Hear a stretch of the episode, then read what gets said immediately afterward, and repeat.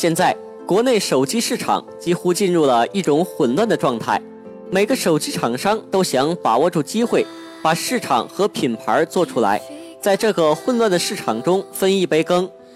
手机圈内热闹非凡，细数一下，靠饥饿营销起家的小米，靠做硬件起家的乐视，靠线下专卖店起家的 OPPO 和 vivo，还有靠情怀著称的锤子。各个手机厂商都是以性价比的方式来给手机定价，手机更新速度很快，几乎每个月都有旗舰机诞生。为了市场，各家打起了价格战。甚至在发布会的时候还不忘拿出友商的机子来黑一把，凸显出自己的优势。如此竞争不断，新机发布，旧机降价。今天我们就来聊一聊，为什么国产手机降价这么快？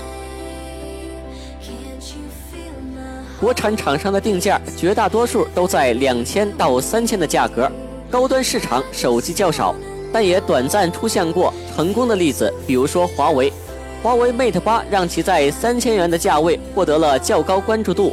据华为官方给出的数据称，截至今年七月份，已经销售了超过五百万台。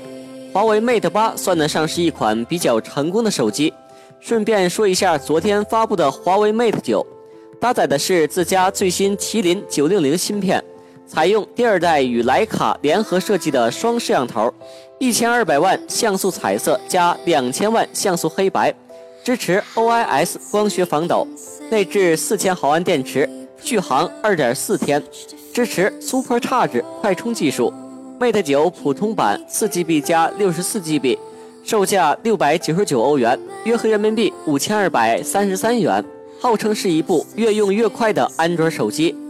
华为 Mate 九重新刷新了国产高端机的价格，相信在接下来的市场应该会有不错的表现。再来说一下小米，小米当年推出了第一台旗舰手机小米 Note，不同以往的是，这款产品定价首次超过了一千九百九十九元，达到两千二百九十九元。小米 Note 顶配版更是定价三千二百九十九元，期间经过多次降价，目前小米 Note 市场价格为一千元左右。显然，小米 Note 之前的定价过于高。当时相比小米手机四那个奥氏体三零四不锈钢，小米 Note 的颜值虽然是高了不少，但小米 Note 发布之后，小米又推出了多款旗舰机型，小米 Note 不得不接受一路降价的结局。国产手机降价快的原因，不仅在于消费者已经习惯了两千左右价位的手机，你出一个手机一下子把价格飙升到四五千，消费者。肯定不会买账，还有一个原因就是市场竞争过于厉害，一味的硬件堆砌，缺少核心技术，忽视了用户体验，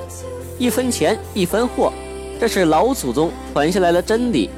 卖家不傻，消费者也不傻。目前国产品牌中的高端机还不具备与国际品牌竞争的实力，所以只能走性价比这条路。这几年，手机越来越讲究工业设计、用户交互、黑科技，消费者用上了物美价廉的科技产品。但是，手机行业想创新，必须要有科技研发，提升消费者对品牌的认可，提高品牌溢价。想想现在，国产手机定价超过三千就会有人骂，而三星、苹果定价五六千也会有人买，感觉的确挺悲哀的。